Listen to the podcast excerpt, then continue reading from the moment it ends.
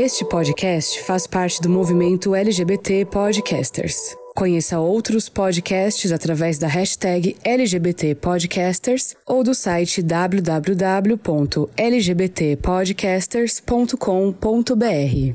Oi, gente, tudo bem? E esse é o nosso 26º episódio. Nós recebemos o Alan Silveira, que é psicanalista e atua na área clínica, e pesquisa e trabalha com a temática da sexualidade, HIV e prevenção, vinculado aos estudos da USP e Fiocruz, articulados pela Rede Municipal de Saúde de Curitiba. Espero que vocês gostem do episódio e lembrem-se que a pandemia ainda não terminou e por isso saiam apenas para o essencial, fiquem em casa se possível, usem máscara e álcool gel. Alan, você quer se apresentar de novo para quem não ouviu o último a tua participação no outro episódio? Claro, vamos lá. Bom, eu me chamo Alan, sou psicólogo, especialista em psicologia clínica pela UPP, Curitiba.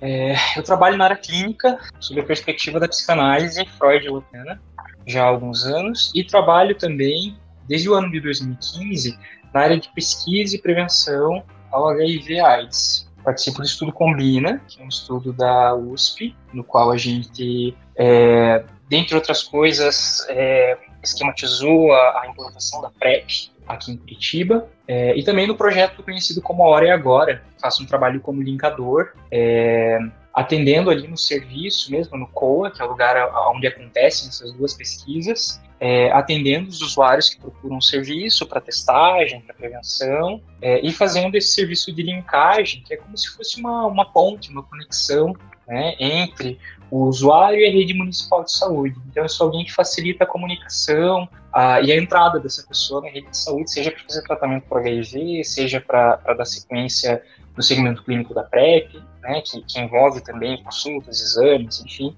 Os linkadores eles ficam como, como pessoas de referência para os usuários. Que legal esse trabalho é super importante, assim. Eu fiz, eu fiz informalmente o ano passado algumas vezes, assim, esse, é, esse trabalho de acompanhar pessoas até a ponta, né, até a rede é, de saúde de Curitiba. E eu uhum. percebi que é super importante, assim, porque como a questão da sexualidade ainda tem é atravessada por uma série de tabus, assim, as pessoas às vezes é, recuam, né, quando precisam fazer é, acessar né, o serviço de saúde por causa de vergonha, timidez uhum, e outras uhum. questões, né, como estigma também, ligado a, a, ao preconceito com relação às pessoas que vivem com HIV. Então, Sim. nossa, é muito legal esse trabalho que você faz. Veja, é, é bem interessante. É, agora que você foi falando, eu, comecei a me lembrar de uma fala que eu fiz no início desse ano ainda, na FESP, acho que FESP, não sei se mudou o nome da, da instituição, mas é a Faculdade de Artes do Paraná. Eu fui fazer uma fala a convite do,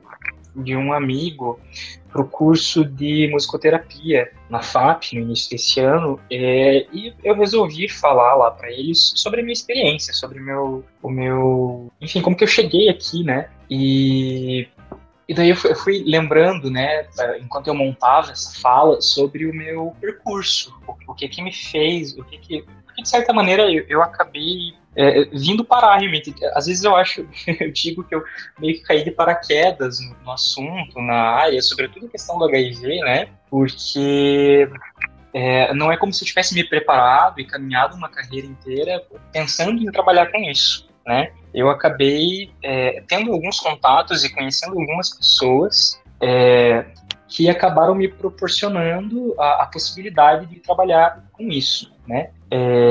O meu primeiro contato é, mais próximo, voltado para um trabalho de prevenção, foi ainda durante a graduação. Lá na Tuiuti, pelo menos naquela época, talvez 2013, 2014, a gente estava é, começando um, um, programa de protagonismo juvenil em prevenção ao HIV e às ISTs, que tinha por, por objetivo promover estratégias de prevenção de jovens para jovens dentro da universidade. Então, eu me lembro que foi um sábado, assim, que a gente passou uma tarde inteira reunidos, então tinha diversos cursos, eu acho que todos da área da saúde, tinha enfermagem, físio, tinha galera da educação física, enfim, tinha vários, vários alunos lá, é, e, e, foi um sábado de oficina que a gente passou discutindo, tendo acesso a informações e tal, e no final desse, dessa tarde de sábado. Esse grupo enorme foi dividido em quatro grupos um pouco menores, e esses quatro grupos deviam trazer, então, é, ideias de coisas que a gente faria dentro da, da faculdade. E dentro do grupo que eu estava, um, um, colega, que é o Oscar, eu até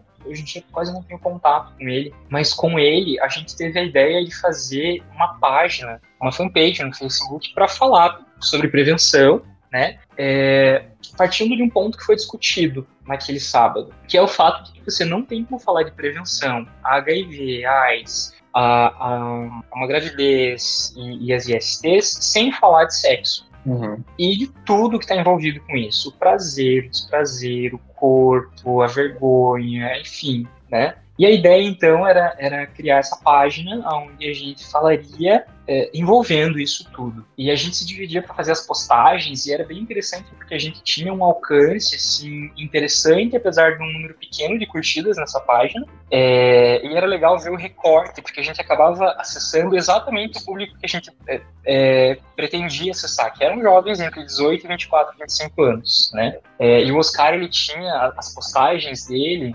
tinham essa pegada um pouco mais envolvente, a coisa que, que brincava um pouco mais com o erótico, com o sexual, e as minhas tinham uma pegada um pouco mais informativa. É, e ali foi o meu, meu, primeiro contato, assim, com um trabalho, talvez, né, mais, mais voltado para a área do, do, HIV e da, da, prevenção. Claro que antes disso tem na história, né, família, anos 90, infecção, então acho que o, o primeiro contato, a questão do HIV, uhum. vem da infância, né, e, e, claro, de um, de um olhar, de uma percepção de que aquilo de alguma maneira dizia de mim, né. É, ainda nesse, nessa oficina que rolou durante a graduação, eu tinha várias questões com minha sexualidade, eu estava num processo ainda de, de me entender, né? É, e quando eu digo entender, é, é no sentido de, de, pensar como é que eu faria, o que, que, que queria dizer tudo isso, né? Antes de eu conseguir, é, acho que me assumir para mim mesmo, né? É, mas eu entendia que aquilo de alguma maneira me tocava. Então, é, de um tempo para cá, e daí desde o momento que eu entro no Estudo Combina, lá em 2015, é, esse tema do HIV, da prevenção, ele passa a se tornar um tema muito importante para mim.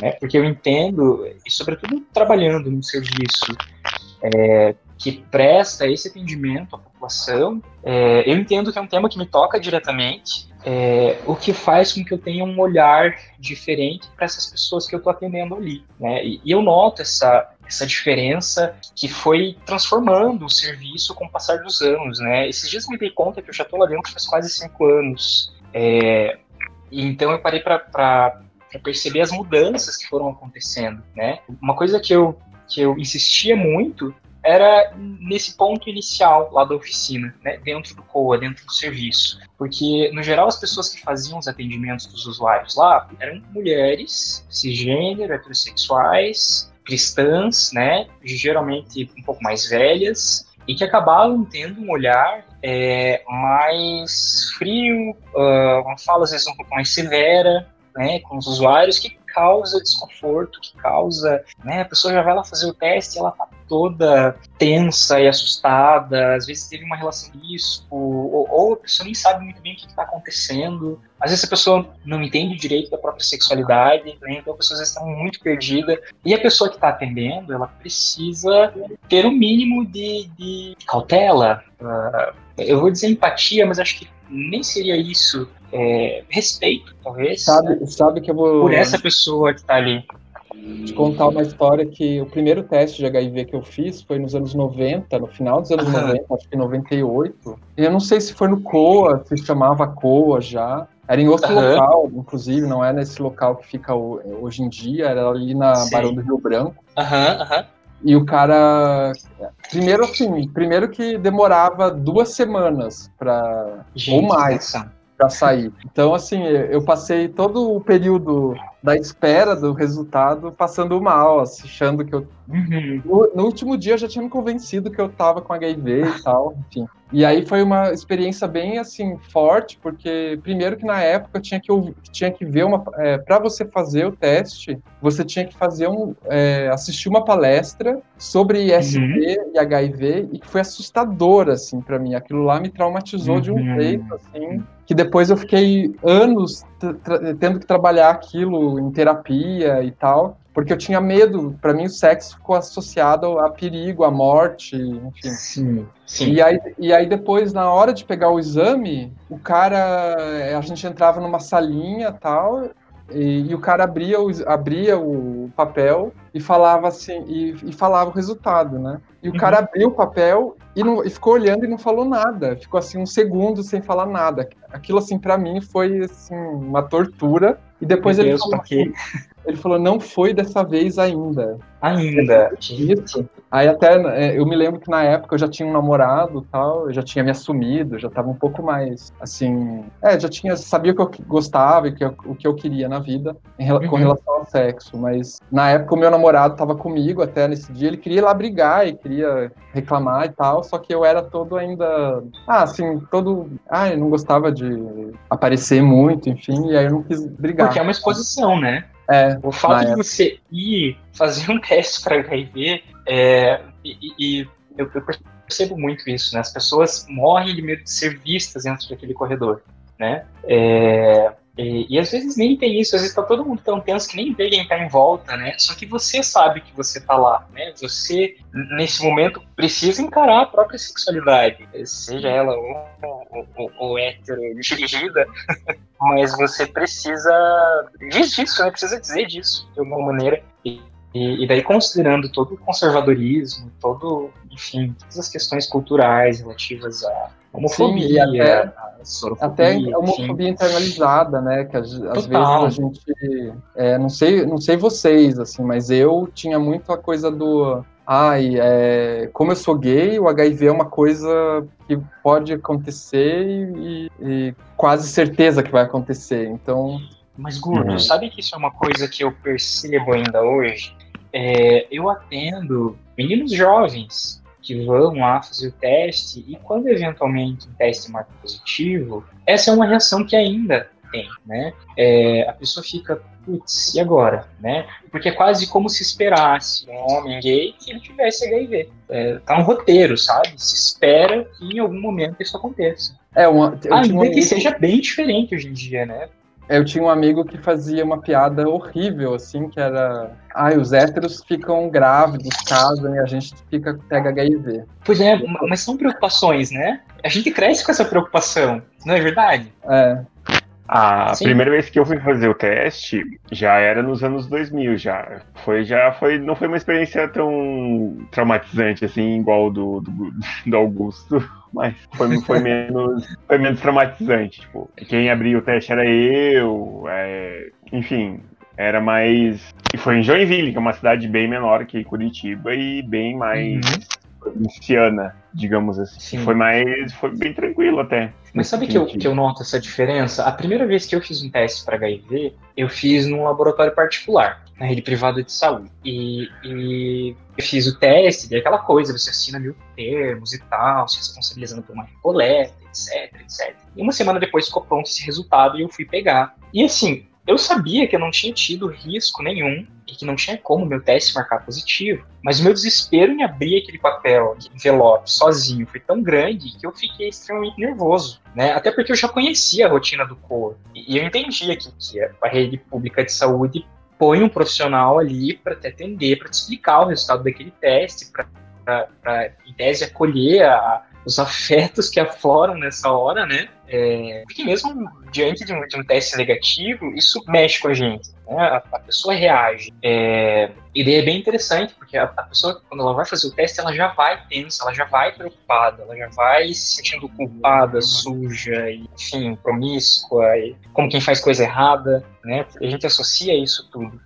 Outro dia, eu, eu recebi um, um, rapaz e ele entrou na sala e sempre que a pessoa entra, e eu nunca atendi, porque eventualmente atendo pessoas é, Por exemplo, as pessoas que fazem é, segmento clínico de PrEP estão lá, de tempos em tempos, a gente já conhece, né? Mas quando eu atendo uma pessoa que eu não conheço, eu me apresento, falo que sou psicólogo e tal. Esse cara, no dia que ele chegou e eu me apresentei enquanto psicólogo, ele ficou branco, assim, ele me olhou com uma cara e falou: Meu Deus, como assim? Meu teste deu positivo? Mas eu tinha acabado de receber ele, ele nem tinha feito coleta ainda, sabe? Ele, não, pera, mas é porque você é psicólogo, o que, que tá acontecendo, sabe? Então, assim, o atendimento estava começando, ele nem tinha feito teste ainda, ele já estava achando que o teste dele estava positivo. E simplesmente ele estava sendo atendido pelo psicólogo. e, e, e diga uma coisa, como é, vocês também lá fazem acompanhamento para adesão, assim, ou adesão da, do tratamento ou não? É só mesmo para PrEP? Como é? Então, é, a linkagem em si, ela, ela prevê um acompanhamento de adesão, mas é mais é, é, um acompanhamento que eu diria ainda um pouco mais frio, um pouco mais técnico, talvez. Uhum. Porque a gente faz um monitoramento de sistema ao longo de vários meses para ver se essa pessoa segue retirando medicação. Só que é uma coisa, né? Porque sim, PrEP não é uma medicação que a gente espera que a pessoa vá tomar ininterruptamente. E acontece, às vezes, da pessoa começar a tomar por uns poucos meses, de repente essa pessoa para e tal. É, e daí até fica aquela coisa, bom, o que está acontecendo com a adesão dessa pessoa? Né? É, a ideia é que a gente possa, quando nota essas ausências da pessoa do serviço, que a gente gente verifique se essa pessoa está se expondo, se não está, e daí é nesses momentos que a gente vai fazer algum tipo de intervenção, e geralmente através de uma mensagem, uma conversa, às vezes uma ligação, né? Porque tem N fatores que podem fazer a pessoa escolher e deixar de tomar PrEP, por exemplo. Uhum. Mudou o risco, acha que não, não é mais interessante, a pessoa às vezes está com preguiça de ir para o serviço, a pessoa não está conseguindo fazer os exames, né? Mas, mas não é no sentido de um acompanhamento psicológico da coisa, Sim. sabe? É, e, e, mesmo para terapia antirretroviral, a gente acompanha por um tempo ali até que a gente tenha a segurança de que essa pessoa tem condições de caminhar com as próprias pernas na, na rede de saúde, né? Que ela tem as informações, que ela sabe como é que a rede funciona, é, e isso se dá ao longo ali dos primeiros meses, a partir do momento do início do tratamento. É, geralmente é um mês mesmo, assim, que a gente tem um contato mais próximo com essa pessoa, né? É, e claro, a gente se mantém à disposição, né? Então, uhum. às vezes surge alguma questão, às vezes a pessoa perde uma consulta, perde um exame, né? Por exemplo, esses dias eu linkei é, uma pessoa estrangeira, né? Então, uma pessoa que veio do Brasil há pouco tempo, não sabe muito bem como é que funciona o SUS, né? Então, a, a minha, às vezes a pessoa tem até a barreira da linguagem, né? É, então, a, a nossa função ali é, é, manejar isso e auxiliar de forma a garantir o acesso dessa pessoa à rede de saúde. Mas que legal que o serviço mudou, né? É, Sim. Comparando com os anos 90, lá que eu contei agora há pouco, é, atenção bem maior. Eu conheço lá um pouco o COA, eu sei que uhum. tem vários profissionais é, muito competentes e muito dedicados lá. Uhum. É bem legal. Eu reparo essa, essa mudança dentro dos últimos cinco anos. Imagine comparar com os anos 90, né? Porque mudou bastante nesses últimos anos, né? É, Seja acha... da oferta, o olhar dos profissionais, enfim, a, a coisa está diferente. E você acha que um centro só para Curitiba, assim, um, um COA só para Curitiba é o bastante? Ou você acha que teria que ter mais? O que você acha? Eu sei que isso talvez seja uma coisa mais de impressão, mas. Aham. Uhum. É... Veja, o que eu acompanhei também ao longo desses anos foi um crescimento na demanda. É, eu não sei te dizer o quanto exatamente, mas assim, é nítido que cresceu. É, eu digo isso em porcentagem e tal, mas assim, é, para você ter uma noção, quando eu comecei o trabalho de linkagem, o que a gente fazia, em média, eram uns 25, 30 atendimentos dia, sabe? Ou seja, 25, 30 pré-aconselhamento, coleta, laudo, entrega de teste né? Isso 25, 30 num dia. E daí, claro, variando ao longo da semana, né? Esse, o, nosso, o nosso fluxo varia ao, ao longo da semana. É, mas a gente já chegou mais recentemente, e esse recentemente logo antes da pandemia, a ponto de fazer 80 atendimentos dia. Nossa. Assim, eu me lembro que a primeira vez que a gente fez 50 atendimentos num dia foi aquela coisa assim, Jesus, eu tô esgotado, socorro. Mas aí teve um momento que a gente fez 80. e daí, quando a gente passou a fazer 50 em média diário, 50 ficou muito tranquilo. E assim, a, a, equipe mudou, a equipe tem um olhar diferente hoje e tal, mas ela reduziu. Então, é, é, o quadro de profissionais dentro do COU, ele está menor do que ele era cinco anos atrás, mas a demanda ela aumentou muito. É, então, putz, dizer que é, um também, só também é suficiente, números, não sei. Os números de HIV, né, e STs, assim, em Curitiba não param de aumentar, né? Eles seguem subindo constantemente, né? Mesmo que seja não assim uma já, coisa muito é, já não é uma coisa tão acentuada hoje, né? Se, você pega ali os gráficos, você vai perceber uma, uma subida imensa assim na curva no ano de 2015, 16. Né? Isso por conta do Aure Agora, que incentivava a testagem, o diagnóstico uhum. e tal. Tudo isso pensando na meta 90, 90, 90, que era agora para o ano de 2020, né? Sim. Ou seja, diagnosticar 90% da população que vive com HIV, dessas, colocar pelo menos 90% em tratamento, e dessas pessoas em tratamento, garantir que pelo menos 90% estivessem detectável, né? É, e é legal porque Curitiba é uma das poucas cidades, se não a única, que se aproximou bastante disso, né? Mas claro que ao longo do tempo também o olhar mudou, e acho que a última palavra em prevenção hoje é PrEP, né? porque ela tem um impacto muito significativo na diminuição de, de novas infecções. É, de forma que até o, o, próprio escopo do COA muda com, com, o passar do tempo, né? Hoje em dia é muito mais voltado para prevenção, com Sim. PEP, PrEP, tratamento é, eu, STs eu, eu, percebo, assim, que a prevenção passou de um olhar moralista, assim, e uhum. para uma coisa muito mais de autonomia, né? De, Total. Da pessoa... E necessário isso, né? É, sim, super necessário. Muito necessário. é, até porque o, o, olhar assim, punitivista e moralista era ineficiente, né? Antes de tudo, uhum. é ineficiente. Não, né? A gente viu aí que durante vários anos que se fez esse tipo de campanha é, lidando com medo e com nojo, uhum. é, não uhum. funciona, né? Porque... Não, não, a gente sabe que não funciona. E, e lamentavelmente o governo atual, né, retomou esse tipo de, enfim, é, campanha. Infelizmente, sim, traz de volta esse olhar que, que não funciona para coisa, né? Deixar de ouvir os especialistas, deixar de ouvir quem trabalha com isso, para tentar impor um formato que na prática não funciona. É, e, e, até assim, quando a gente estava lá no processo de implantação da PrEP, essa era uma conversa que rolava, né? Tá, mas e as outras STs? Mas daí todo mundo vai querer e todo mundo vai começar a transar sem camisinha e tal. Então, era uma preocupação, né? Quando, na verdade, já em 2015, 2016, a gente já tinha estudos de outros países, né, que mostravam que não.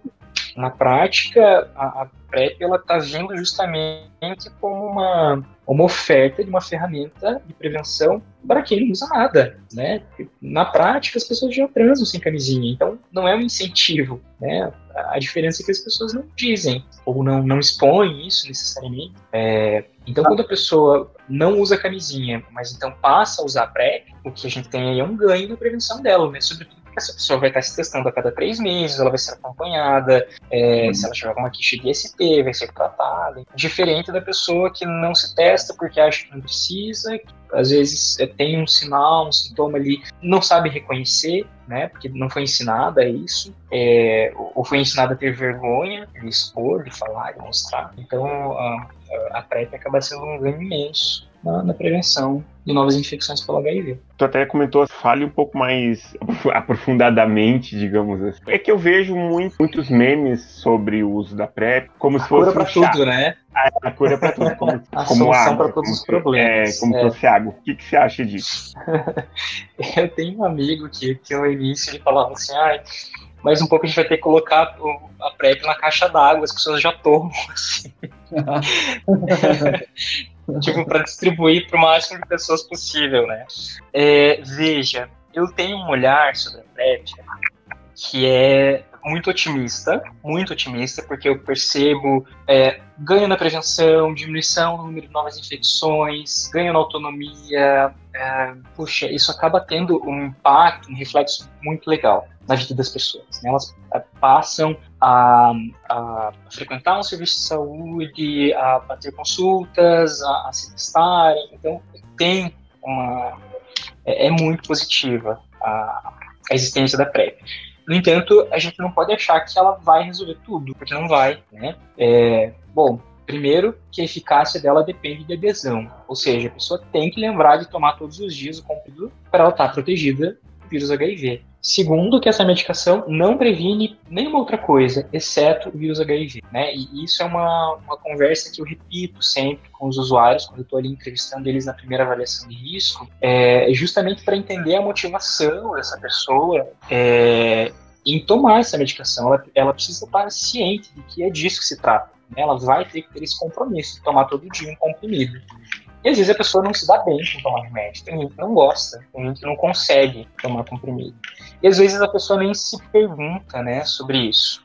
Agora, tem um outro ponto, é, e daí aqui eu nem vou entrar ainda nesse, nessa coisa do usar a PrEP para tudo, né? Mas eu vou trazer algo que é um pouco mais da minha escuta, né? Enquanto clínico. É, o que eu noto muitas vezes, e, e, quando eu digo muitas, assim, são inúmeras, é um, um, uso da PrEP na tentativa de medicar alguma coisa outra. É extremamente comum o seguinte discurso.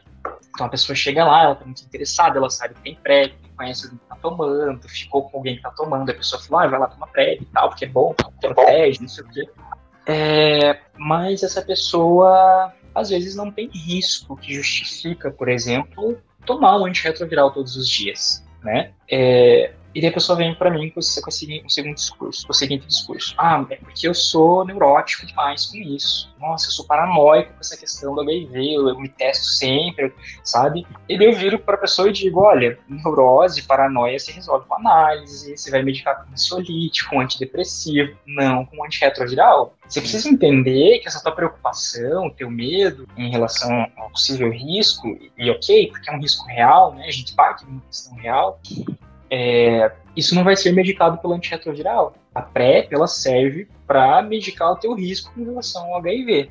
Ela não vai necessariamente resolver essa tua angústia. Ainda que na prática a gente perceba que sim, traz uma sensação de tranquilidade para as pessoas, né? O fato delas estarem tomando medicação. Seja tranquilidade para transar mais vezes sem camisinha, seja tranquilidade para, ainda que transe com, com camisinha, é, entenda que está protegido, né? Porque parece que a PrEP ela vem é, e serve às vezes para isso, como algo que garante alguma coisa para esse sujeito, né? E essa pessoa coloca então um componente químico no organismo dela na tentativa de suprir isso. Então é algo que eu observo e, e claro, né, ainda que mais recentemente eu, eu venha percebendo que alguma clínica se faz ali, e daí, enquanto clínica eu digo é, clínica psicanalítica, né, é, é, diferente de, um, de uma análise que a pessoa tá, tá lá comigo e deita no divã e fica meses, às vezes anos, num tratamento, né, a, eu tenho percebido que alguma clínica se faz ali, né? E, e, que é um tipo de intervenção que eu gosto muito de fazer e eu acho extremamente importante. Porque às vezes a pessoa é, considera tomar a PrEP sem nem se perguntar o porquê disso. Né? E, e eu vejo que a minha função, sobretudo enquanto psicólogo ou, ou enquanto psicanalista, que é como eu, eu me pretendo, né? é interrogar essa demanda, interrogar essa, esse ato desse sujeito que está ali diante de mim e quer se medicar para uma coisa que às vezes não precisa, né? Ou, ou que quer se medicar com outra coisa para uma situação diferente do que, a, do que o medicamento se propõe. Lembrei, eu lembrei muito agora de. Não tem nada a ver, na verdade, mas tem um pouco a ver. É, quando eu era criança, a minha avó materna, é, às vezes eu tava de mau humor, ou tava emburrado e tal. Ela, ah, deixa eu te dar um AS. Um AS infantil. Sim, sim. Tomava tipo, também direto. Tipo, eu tava emburrado e eu tomava um AS pra, pra, resolver um negócio que não tinha nada a ver, assim. Mas me lembrou pois é. isso. É. Que às vezes sim. a gente né, coloca uma coisa no lugar de outra, assim, para resolver uhum. questões que não tem nada a ver. Enfim. Pois é. Não, e, e, isso parte de uma questão muito cultural, né? uma, uma questão muito nossa. Quer dizer, é, a gente é acostumado a se automedicar. Né? E daí uma coisa que acontece com a PrEP, e digo que acontece porque eu vejo acontecer, e tento intervir quando eu percebo a coisa acontecendo, é gente se, se automedicando com antirretroviral, que não é um AS, né? Uhum. Um antirretroviral não é um AS, não é um paracetamol, não é um desculpa que você toma assim por conta, né? É, e, e, indiscriminadamente. Porque, veja, é, se você toma de uma maneira inadequada essa medicação, você se põe num risco pior do que se você tivesse transado sem camisinha e não tivesse tomado nada, né? Eu já atendi situações, por exemplo, de uma pessoa que num determinado momento transou sem camisinha, estava numa outra cidade e precisava de PEP. E nessa cidade aparentemente não oferecia PEP. Mas essa pessoa tinha uma tia que tratava HIV com um remédio outro qualquer. Essa pessoa pegou um comprimido da tia, tomou por acho que dois ou três dias, acho que, sei lá, acho que uns dois dias, e daí no terceiro dia essa pessoa chegou lá pra gente e falou, ah, eu preciso de PEP, começou para continuar a minha PEP. Eu falei, não, pera, mas você tá tomando um outro esquema de medicação que nem é indicado para PEP né? Cuida, porque antirretroviral não é assim que se toma, né? E isso acontece com alguma frequência, né? É, mesmo é, agora né, também rolava isso, assim. Sim, é, sim. A questão de das pessoas se automedicarem, uhum. né? Porque, ai, sei lá, transou sem camisinha, aí ficou com medo de, de gonorreia ou de sei lá o quê, vai lá e toma um antibiótico, né? Toma, sim. É, como que de uma maneira preventiva, né? Mas às vezes sem necessidade. E, bom, o que a gente tem hoje é uma super bactéria de sífilis, porque coisa sofre mutação, né? E é o risco que a gente corre com a questão do HIV e a automedicação com antirretroviral. Porque se essa pessoa toma essa medicação de maneira inadequada, sem saber qual é a própria sorologia, ela está oferecendo para o vírus a possibilidade de uma mutação e resistência àquele esquema que ela está tomando, né? O que pode fazer com que a gente, por exemplo, perca um esquema de tratamento, uma linha de tratamento para essa pessoa e obrigue a pessoa a ter que tomar uma medicação mais antiga, com mais efeito colateral, que seja mais forte. Né? Então, não é nem um pouco interessante. É, e, e, sempre que eu percebo essas questões, daí eu tento intervir nisso. Tipo, não, para, não é assim, vamos resolver de outra forma. Vamos pensar qual é o caminho, mas não é esse. Uhum. Agora, para além da questão da automedicação, né, uma coisa que eu, que eu observo muito é, é, muita gente tomando PrEP por medo da relação sexual, me parece. Né? Medo eu estou colocando aqui de uma maneira talvez mais genérica, né? Uh, até porque são muitas pessoas é, e eu não sei se daria para a gente categorizar como medo, né? Todo é, mundo. A, a, a clínica na, na, psicanálise a gente entende que é no um a um. Então cada sujeito desse precisa ser interrogado, né? É, para que essa pessoa responda o que é que está fazendo ela tomar o antirretroviral? O, o que é que causa essa angústia a partir do sexo? Né? Que causa. O sexo ele é traumático para gente, para o ser humano. Né? Tanto que a gente passa, às vezes, uma vida tentando se responder sobre o sexo, sobre a morte. Né? É... Então, o, o que é isso que, a partir do sexo, que faz surgir uma angústia, que, que daí a pessoa vai nomear como paranoia, como, como neurose, né? É, mas você não acha e, que, que faz querer a, com, a, com essas campanhas de medo que foram feitas, assim, com, ou, é, é, que eu não sei, eu sou tão filho da geração uhum. do HIV, da AIDS tal, que eu, eu não sei como sim. que era antes. E eu sim, fico pensando sim. que talvez isso seja consequência dessa educação que a gente teve, assim, ai, tipo, você vai morrer, se você vai transar, você vai morrer. Mas parte disso, sabe? Eu, eu entendo que parta disso porque afinal de contas o, o, o HIV tem uma história, né? É, e dessa história a gente é uma, uma forma de enxergar isso. Então, sim, a parte disso, eu, eu, eu comentei mais cedo, né? Eu entendo que parte de uma questão real. O risco ele é real. O vírus é real. Ele causa algo no corpo, ele causa a vida. É... Então, sim, ele interfere, é uma questão real, é... mas eu me recuso a pensar que seja só isso sabe? Até porque daí eu, eu falo disso da minha perspectiva clínica. Eu entendo que não é só isso, sabe? Porque se fosse só isso, pegaria em todo mundo. E não pega em todo mundo. Não é todo mundo que se diz paranoico com relação ao sexo. Entende? São algumas pessoas. Daí dessas pessoas, me interessa saber o, o é, que é essa vejo, paranoia. Eu, eu, vejo assim, muito. Talvez eu esteja falando da minha própria experiência, que, que pega mu muito mais a, a, paranoia do HIV em, entre a comunidade LGBT uhum. né, do que do que entre héteros assim por exemplo eu tenho irmãos que são héteros e tal e eu não vejo a mesma a mesma a mesma preocupação com relação a esse assunto do que do que eu via em mim assim eu uhum. tinha essa É, agora eu acho que já está um pouco mais bem resolvido essa questão, assim, para mim, né? Mas porque eu também já fiz anos de terapia, enfim. Uhum. Eu era um cara que fazia sexo e ia fazer teste é, assim, era um eu fazia sexo no final de semana, na outra semana eu ia fazer teste. Porque eu, é, porque, enfim, Sim. eu era esse cara. E, e aí, só que aí eu percebi que tinha alguma coisa errada e fui fazer terapia e fui discutir a questão do sexo para mim, enfim, melhor. E eu uhum. acho que eu lidei um pouco melhor. Hoje eu lido um pouco melhor do que eu lidava antes. Né? Mas... Mas você percebe nisso, Guto, que, que, que, é, que é isso que se repete, que diz de cada um, né? Você em algum momento percebeu que estava fazendo isso, se, se questionou e foi tentar entender, né? É, e sim, a gente vem de uma cultura, a gente tem, então, é, parte de um ponto que é real, mas assim, é, é, é, muito de cada um, né? É, tem algo de cada um. E a gente é muito mais do que. que é, e tem a lá, questão cultural. Fisiológico. Né? Que, claro, eu, eu acho que assim, a cultura ocidental, cristã, judaico-cristã, associou muito sexo a coisa ruim, ao pecado, à uhum. morte, né? Então. É, isso eu acho que tem consequências, assim. Tanto que é uma, uma questão, assim, que para mim, pessoalmente, assim, é, quando falam, ah, o cristianismo é, tem um lado, digamos, de amor e tal, e eu tenho um pouco de pé atrás com o cristianismo, uhum. porque eu vejo toda essa carga negativa de associar, por exemplo, o sexo, que é uma coisa maravilhosa, com o pecado, com a morte. Uhum. Sim. E mesmo, mesmo a questão de, de você associar, é, sempre é, olhar para a vida como uma preparação para uma vida que vem depois. Então, sim. Né, então, é, então você se comporta aqui para receber o, o é, reforço. Ai, então eu, eu usando termos da psicologia comportamental. você se comporta aqui porque você vai receber um reforço positivo depois. É, exato. Né? Depois vai ter uma recompensa, vai ganhar um biscoito. É, vai ganhar um biscoitinho lá no céu, sabe?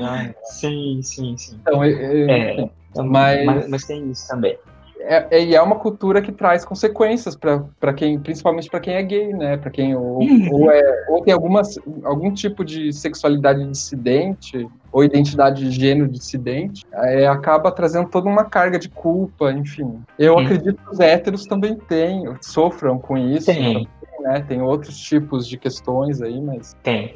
Tem porque daí, bom, enfim, na, na clínica isso vem, né? É, eu tenho uma visão privilegiada disso, porque eu tenho tanto lá no COA como no meu consultório, né, na clínica de é, eu percebe o quanto o sexo nos faz questão. É, eu imagino, por exemplo, o homem hétero que tenha toda a questão da masculinidade, né, e tem que manter uma aparência. Sim. Enfim. Sim. É, as, as mulheres com, com a repressão sexual, né, que são ensinadas a, a, a não, não, são ensinadas, na verdade, a pensarem no próprio prazer, a conhecerem o próprio corpo, elas têm uma educação sexual muito mais repressiva, né, é, são ensinadas a servir, a dar prazer pro, pro companheiro, né, é, e o homem que muitas vezes acaba objetalizando a, a, mulher, enfim. Isso, isso tem desdobramentos em todo mundo. De alguma maneira esbarra, em algum ponto pega. E como você vê, assim, por exemplo, é, a sexualidade gay, assim, vamos falar mais, talvez, da gente, né, que é o lugar de Sim. fala, talvez. É, porque eu sempre, não sei, eu, eu, sempre parto do princípio, assim, que, que quem é gay, ou pelo menos LGBT, tem uma, digamos, seria mais liberal. E às vezes eu me choco uhum. com o conservadorismo em algumas pessoas gays, assim. Como você vê isso, assim, a, a, é, é, o fato da gente ser gay é, não dá, né? Nem sempre vai, vai proporcionar uma liberdade um pouco maior, uhum. ou uma, uma, sexualidade um pouco mais fluida e mais, uhum. mais livre, assim. Como que é, você... Sabe que eu acho, eu acho legal que, é, e daí aqui eu vou falar de mim, né? Eu, eu percebi que é, com o tempo que ser um homem gay me permitia experimentar um pouco mais do feminino. né, ou, daquilo que, que socialmente a gente entende como pertencente ao universo feminino. Então, eh, se tratar com os amigos no feminino, a ser um pouco mais cuidadoso, um pouco mais vaidoso, vestir uma roupa às vezes mais colada, mais curta, enfim, né? São coisas que, que homens heterossexuais normalmente não se permitem. É, então eu vi nisso uma grande vantagem, né? Poder é, experimentar um pouco mais, conhecer um pouco mais é, a partir de um outro ponto, né? O que eu acho super legal. E, e acho que todo mundo deveria poder experimentar dessa forma, mesmo homens heterossexuais, né? É, não como uma norma que todo homem precisa ser feminino, feminado, algo assim, mas é para que a gente possa se sentir bem é, a partir do ponto que a gente experimenta isso e, e se identifica dessa forma, né? É, eu acho que isso pode ser muito legal, muito bacana. Agora, é, acho que sobretudo falando de qualquer outra sexualidade que não seja hétero, cis, normativa, é, bom, se a própria sexualidade hétero sofre repressão, né, porque daí tem que caber dentro desses moldes do feminino e do masculino, que são bastante rígidos, né, é, do que se espera para o comportamento de um homem, de uma mulher, tanto no que diz respeito à expressão de gênero, uh, como também uh, na orientação sexual, na postura, na, na, forma de se colocar, de falar, na entonação de voz, muitas vezes, né? É, imagina para gente que está fora disso, para gente que, que às vezes desde criança se percebe não atingindo aquela meta, né, de, de, de ser parecido com aquilo. É, e a gente acaba crescendo nessa, né? Porque afinal de contas, os nossos exemplos, é, talvez hoje já não tanto, porque acho que aos poucos a gente ganha mais espaço, né? Nas mídias, hoje a gente tem aí o YouTube, muita gente que representa a gente, seja homens gays, trans, enfim. É, a gente acaba tendo mais representatividade e, por consequência, mais espelhos, né? mais pessoas em quem a gente pode se enxergar. É, mas ainda talvez a gente, que cresceu nos anos 90, tenha esse, essa, essa dificuldade, porque a gente cresceu num, num meio é, hétero, cis, e tinha que se adequar àquilo de alguma maneira, né? E às vezes isso vai se, se refletindo na nossa vida, mesmo que a gente se entenda gay, né? Mesmo que a gente ouse se entender gay em algum momento. O que às vezes é uma afronta muito grande, né? Uhum. E aí que a gente percebe o, o poder político disso, né? O, o é, e que tem gente que às vezes não consegue reparar, né? É, por exemplo, a, a, a, possibilidade, a liberdade que a gente tem, por exemplo, hoje de andar de mão dada na rua, né? Ainda às vezes com muitas ressalvas, a gente só pode porque alguém deu a cara tapa para isso, né? É, e, e, tem gente que não consegue reconhecer, né? E, e, e vai reproduzir um comportamento machista, misógino, é, homofóbico, transfóbico, de, de, de julgar aquele que faz, né? Sim. É, não, e, e quando eu fiz essa pergunta, assim, é, não, é, não quis me colocar como uma pessoa que não, que não tem o seu grau de conservador, enfim. Claro, é, claro. Por exemplo, eu aprendi há poucos anos, assim, faz uns anos já, mas com um amigo meu hétero, que, que é homem hétero, cis, também tem prazer anal, por exemplo. Uhum. E aí eu, eu, me vi assim, meu Deus, como eu sou conservador, meu. Eu achava uhum. que só gay tem, pode ter prazer anal. E, e eu aprendi é. com um homem hétero, cis, isso. Que, e aí eu a gente tem. O ponto G masculino é a próstata. E pra tu chegar na próstata, tu tem que. Com o perdão da palavra, pôr o dedo no cu. Pois é. É, mas, mas assim, eu, tipo, naquele momento, é, é o meu amigo fazia umas perguntas, assim, ele é, ele é hétero e tal, e fazia umas perguntas e eu, assim, naquele momento eu pensava, meu Deus, esse cara é gay que tá querendo, sei lá, tá querendo alguma coisa. Uhum.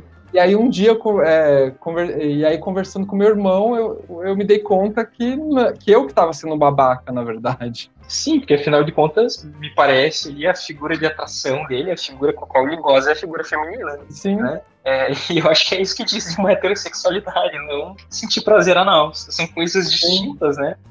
Até porque se não tiver a figura feminina ali, esse cara não vai dar conta de sustentar uma fantasia e, e né? E, e, gozar, e chegar e ter prazer. Sim, e, e é interessante. Disso, é, é, muito único, é muito pessoal. E é interessante ver como a gente, enquanto comunidade, a gente reproduz, assim, muitas vezes, é, tanto preconceitos quanto estereótipos também. Eu, eu vejo uhum. algumas vezes nos casais, assim, também, é, aqueles papéis, é, ah, meio a gente reproduzindo o papel reproduzindo aquele Como uma relação heteronormativa, né? Alguém é. assume uma função tida como feminina, alguém assume uma função tida como masculina, e a gente vai nesse jogo, né? Eu, eu é. reparo nisso também, às vezes. Isso é uma coisa bem, enfim, que a gente talvez tenha que trabalhar um pouco melhor, né? Ou mesmo preconceito em, é, dentro, dentro da, entre gays mesmo, né?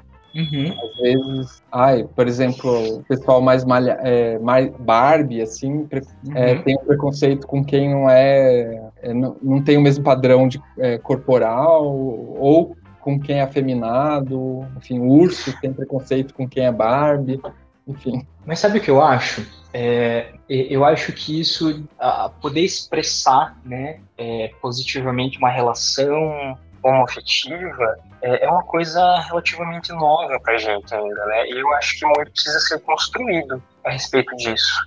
É muito mais do que problematizar um casal que reproduz um, um comportamento que pode ser tido como heteronormativo, a gente precisa entender o que está acontecendo, né? É, bom, talvez essas pessoas que estejam reproduzindo esse tipo de comportamento são pessoas que têm isso como referencial, né? Uhum. É, não dá pra gente agora jogar na fogueira todos os, os, os casais gays que são é, que reproduzem um padrão às vezes hetero, heteroativo, é, porque às vezes se trata de um referencial, mas mais que isso, às vezes se trata do, do que cria laço entre essas pessoas, né? É, porque, querendo ou não, a gente tem os nossos próprios ideais, né? a gente tem o nosso próprio fantasma e, e, é com base nele que a gente vai gozar, é com base nele que a gente vai estabelecer a nossa vida. Né? E, e para algumas pessoas a, a, coisa é essa.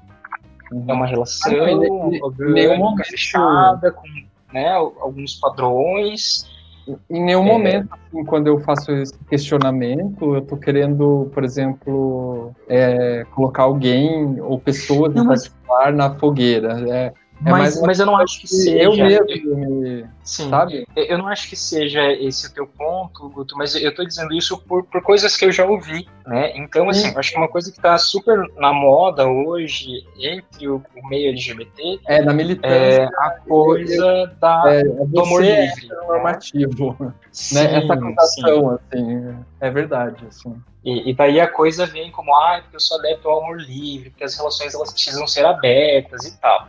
Tá, ok. Acho bem bacana a ideia, acho bem legal, mas uh, fazer isso, né, ter uma relação aberta, porque você entende o que é está acontecendo ali, é diferente de você reproduzir um discurso com o qual você acha que é o ideal, né? E, e o que eu percebo, assim, pensando em, em relações, em pessoas que eu conheço, é que muita gente às vezes abre relação é, por, por sintoma, né? Muito mais do que por uma cumplicidade, por um afeto, por um diálogo. É, a, pessoa acaba abrindo, às vezes por medo, por angústia, por anseio, porque não quer perder, ou porque, putz, está de saco cheio, sabe? É, e, e, não consegue lidar com, com, com, com isso que é primordial do desejo, né? Que é o fato de que não há objeto que o satisfaça. Uh, uhum. Ou seja, aquela ideia também judaico-cristã casamento eterno cai por terra, né? E, e, e, cada vez mais a gente se depara com isso, né? A gente não vai desejar sempre o mesmo objeto, não vai desejar sempre a mesma pessoa. É, a metade é... da laranja, né? Que não existe. Não existe, não existe, né? E a gente tem que lidar com isso. Só que assim, é, lidar com isso, do meu ponto de vista, é, é, é deitar no divã e se perguntar o que está acontecendo. Né? É, é, se trabalhar em relação a isso, é construir um saber sobre essa questão. Muito mais do que tentar reproduzir porque parece que dá certo, parece que pode funcionar, entende? E, e o que a gente tem hoje, é, e mais cedo a gente falava disso, sobre, sobre o, o discurso do capitalismo, né, é, são soluções, produtos e, e, coisas que se vendem, né, ideias às vezes que se vendem como inovadoras e como soluções finais para um problema, né, ou para uma questão, ou para uma demanda, ou para uma falta, né. É, mas a verdade é que nem tudo funciona para todo mundo. Uhum. E daí, por mais que a gente tenha um discurso hoje muito corrente, diz que, ah, porque o amor livre e tal, e que eu reconheço que nisso haja uma coisa também muito positiva, muito legal, é, porque permite, e eu acho isso bacana, porque a gente já tem podido experimentar isso e falar muito mais abertamente, e eu vejo talvez mais na comunidade LGBT do que entre heterossexuais, né?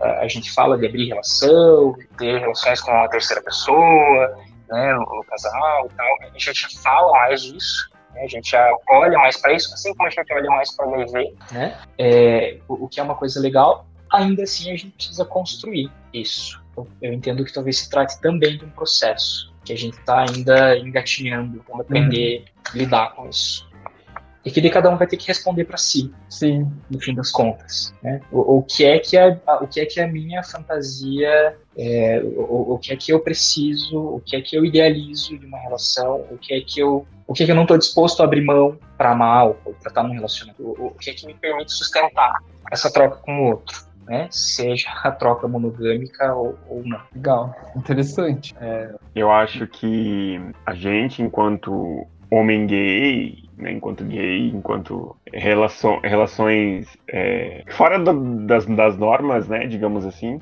a, da, das normas sociais, vamos dizer assim. Eu acho que a gente precisa é, trabalhar a, essa transgressão, porque não deixa de ser uma transgressão, por mais que a gente uhum. queira imprimir uma masculinidade. São dois homens e isso transgride. Então Sim. tem aquela coisa, né? Ah, o ativo tem que ser mais, tem que ser mais assim, o passivo mais assim. Aí se o passivo ah, não imprime aquela feminilidade ou se imprimir demais, daí ele já fez, meio que já é escanteado. Se o ativo não imprimir a masculinidade que a norma é, interna, digamos assim, da comunidade também já é uma carta fora do baralho e aí tem tudo é tudo um jogo, né?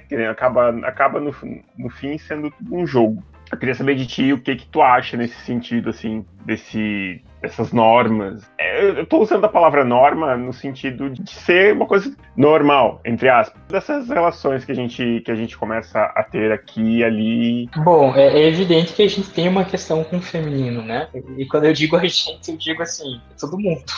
Sim, sim. Os homens, as mulheres, gays, héteros, enfim. Porque a gente tem, né? A gente não vê o feminino ou aquilo que, que é tido como talvez não viril como algo positivo, algo bom, algo que pode ser prazeroso, né? É, mas ao mesmo tempo, uh, o que eu noto é que tem muita gente, e até assim, é pensando em posição sexual mesmo, ser ativo, ser passivo, tem gente que às vezes não se questiona com relação a isso, né? E, e reproduz é, um comportamento sexual por entender que aquele comportamento é, é, um, é, é um comportamento que assegura de novo alguma coisa, né? Então o cara ele só é ativo, é, não quer nem que olhem para a bunda dele e, e, se acontecer, bom, isso vai angustiar, isso vai causar alguma coisa, né? É, porque realmente traz questões, né? Isso faz com que a gente tenha que, que repensar, seja o que nos dá prazer, como é que a gente goza e de que maneira que a gente sustenta isso, é, o que está implicado nisso, né? E, e daí é, quando o Júlio vem com a história da norma, me parece que, que as normas que a gente cria, essas regrinhas, elas vêm numa tentativa de suprir isso, ou numa tentativa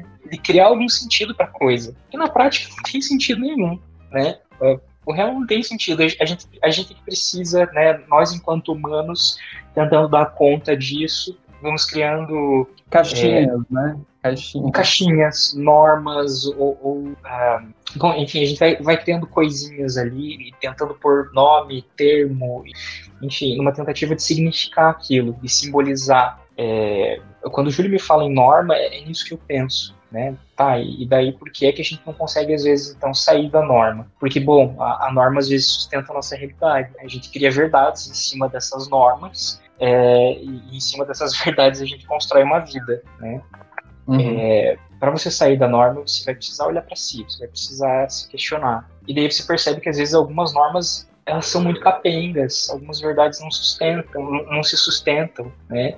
Só que daí olhar para isso implica às vezes ter que desconstruir a, a tua realidade, a, a, muitas verdades que você construiu a partir daquilo, né? E, e é um trabalho árduo, um trabalho é, é, é um trabalho, acho que isso já diz muita coisa. Né? Não Sim. é simples, não é fácil, é, envolve dedicação, envolve abrir mão de coisas, envolve se aceitar, se conhecer. É, e acho que quando eu estou falando disso aqui, eu estou falando muito do que é um trabalho de análise. Né? É, a pessoa que busca uma análise, a pessoa que, enfim, entra num trabalho de análise, ela, ela vai acabar passando por isso em algum momento. É, o, o, que acaba até trazendo uma outra questão, né? A gente fala muito sobre, ah, tem que fazer terapia e tal, e até pensando que passou agora o mês de setembro, né? Setembro amarelo e tal, a gente às vezes até romantiza um pouco a coisa, de que é bom, de que é bonito, de que é importante, de que é legal. Só que, gente, não, não é. O processo às vezes é doloroso, é angustiante. Tem toda essa face né?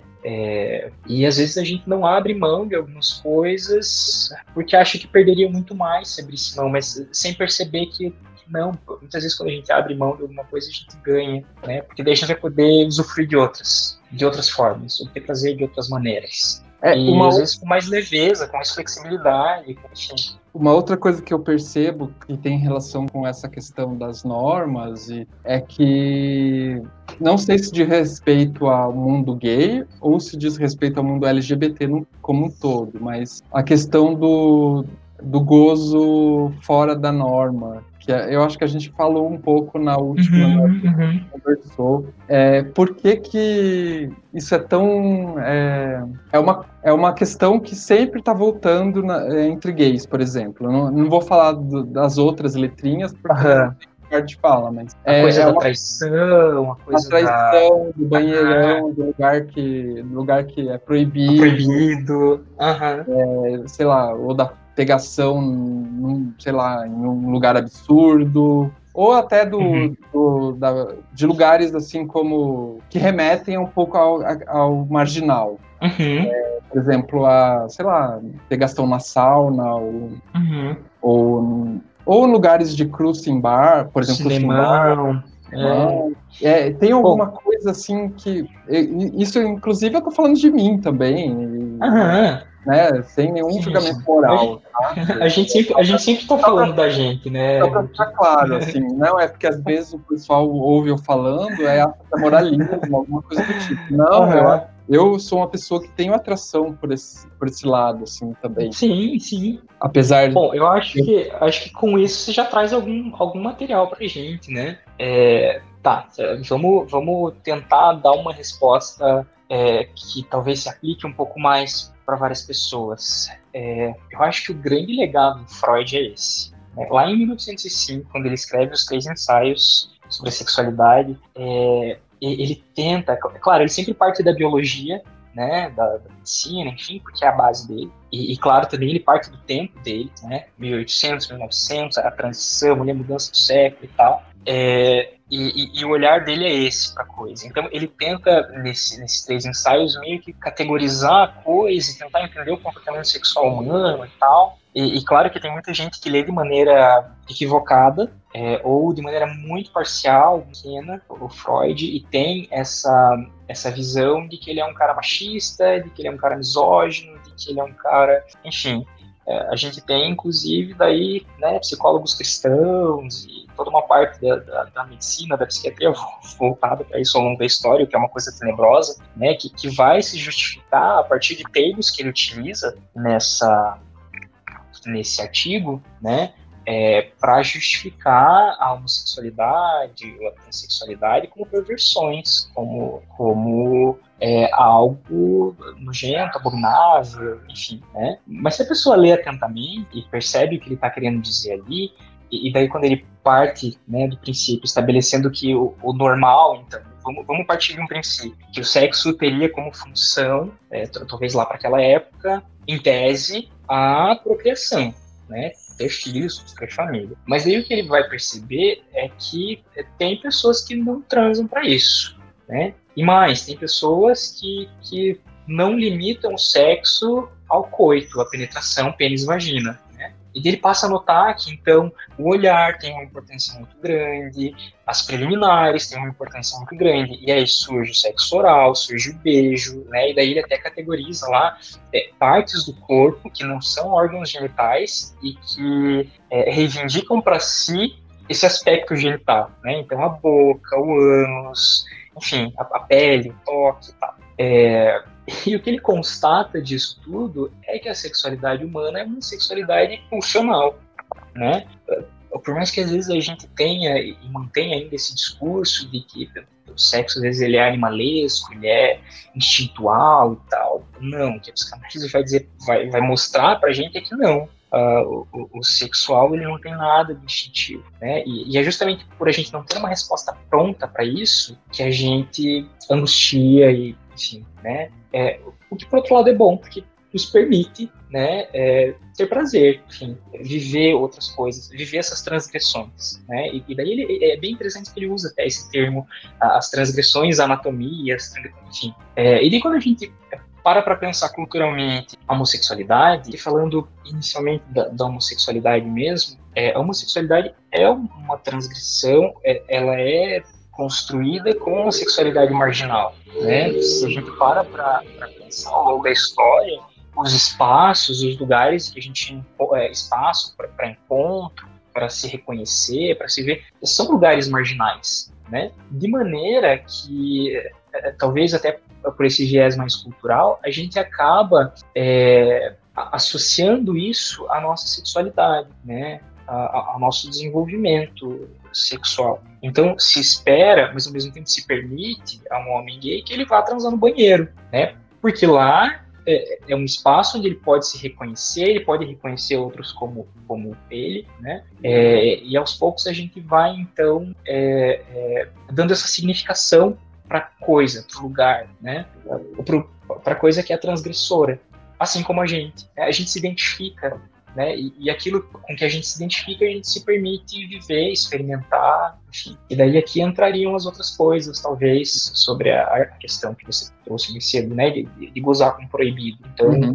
é, é, é, proibido transar, sei lá, dentro do ônibus, eu vou transar dentro do ônibus. Até porque isso vai me excitar. É, e, e, e, um outro fator é, é, o fator de que a, a proibição ela gera desejo. Né? Quando você proíbe alguém de transar sem camisinha, né, você está automaticamente, ao mesmo tempo, comunicando que há ali, naquilo, uma possibilidade de um prazer ao qual está sendo ligado para essa pessoa. Né? Não pode. Então, isso já desperta mais anseio. Né? É, é, é, por isso, voltando lá no início da nossa discussão, né, a gente fala de, de, prevenção, é por isso que essa, esse discurso proibitivo não funciona. Né? Porque cada vez que você diz não, você está estimulando ainda mais, está provocando ainda mais esse desejo. Né? Lembrei daquela. Eu faço uns comentários nada a ver, assim, às vezes. Né? Lembrei daquela. Não sei se vocês viram. É, tem um desenho animado na Netflix que tem uma mulher que fala. Eu nem lembro do nome do desenho, isso que é pior. Que fala, não pode! É uma professora. Acho que é esse. Não sei. Ô, Júlio, você não conhece esse, esse desenho? É um. Não é, é um, não é do meu tempo. É um desenho brasileiro, não, é um desenho brasileiro recente, inclusive que ganhou o prêmio e tal. E ela tem a diretora da escola que fala, não pode! E aí me lembrou isso, assim, que ela, ela é bem o discurso castra, castrador, assim, bem, enfim. E aí que Você usa um termo adequado, pode... né? Castração. Hã? Você, você usa um termo bastante adequado, né? Da psicanálise, a castração, sim vai haver a castração. E a gente que lute com ela, né? ah, então. Mas a castração não é algo ruim. Hã? Necessariamente. A castração não é algo ruim. É. Se a gente estuda a fundo, se a gente vai trabalhar a nossa relação com a, com a, própria castração, com a própria falta, com o real, a gente percebe a importância dela. É, até porque e, se a gente não, fosse, é, não for conter, as, é, não castrar não for conter algumas sim. coisas, o mundo vai virar barbárie, né? Sim, Total, sim. Assim. É, é, preciso alguma repressão para que haja civilização. É, é, uma frase perigosa de ser dita, enfim, mas é, é, é necessário. Porque fora de contexto, né, ela pode parecer estranha. É, então, é, eu, já, eu já tive problemas com essa frase também. é, pois é. É, ah, enfim, eu, eu, eu, tô, eu adorei o nosso papo, assim, eu acho que a gente pode ir terminando, assim, porque já passou uma hora, né? Uhum. vocês querem falar mais alguma coisa? Com, é, tem algum ponto que, que você queira falar? É, não sei. A gente sempre indica alguma coisa no final, né, do podcast. Não sei se eu, eu esqueci de lembrar uhum. você sobre isso. Eu fiquei pensando aqui no que indicar hoje. Eu vou, eu vou, é. eu vou indicar hoje um podcast que eu escutei, que eu sempre escuto, assim, que fala sobre sexualidade. São dois amigos, inclusive, que é, enfim, o, a, o, a ideia do podcast é conversar sobre sexo. E eles não são profissionais, não são da psicologia, nem nada, mas é, é, um, é, sempre me faz pensar, sabe? Por mais que não sejam dois profissionais falando sobre sexo, uhum. é, e é um, ele chama Cospe ou Engole. Adorei o nome. o sexo ele não pertence à psicologia, à medicina, né? O sexo é uma coisa humana, eu acho que todo mundo tem que falar a respeito. É, e eu, eu, eu, eu gosto. Pelo menos é um termo interessante. Eu, eu, trabalho com isso, né?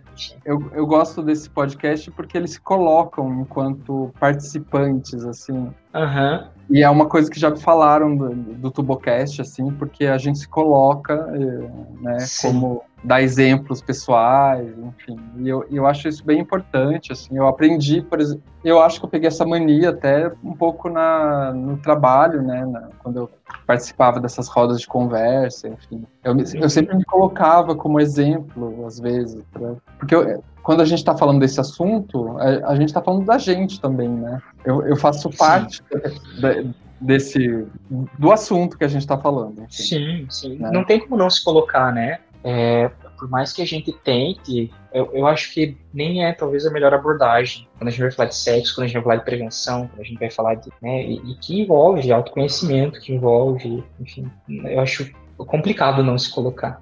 De alguma maneira a gente vai estar sempre se colocando. E às vezes é importante, às vezes isso faz diferença, né? Quando tem, quando você está trabalhando com isso, quando você está escutando alguém, se você se coloca, se você se põe ele como pessoa, às vezes já é suficiente é, para que isso gere algum impacto na vida da pessoa. Eu acho interessante porque você não se coloca num, num naquele papel, por exemplo, é, de professor, né? De tá em, sim, sim. Que, enfim, que é superior. Ideal, ou, né?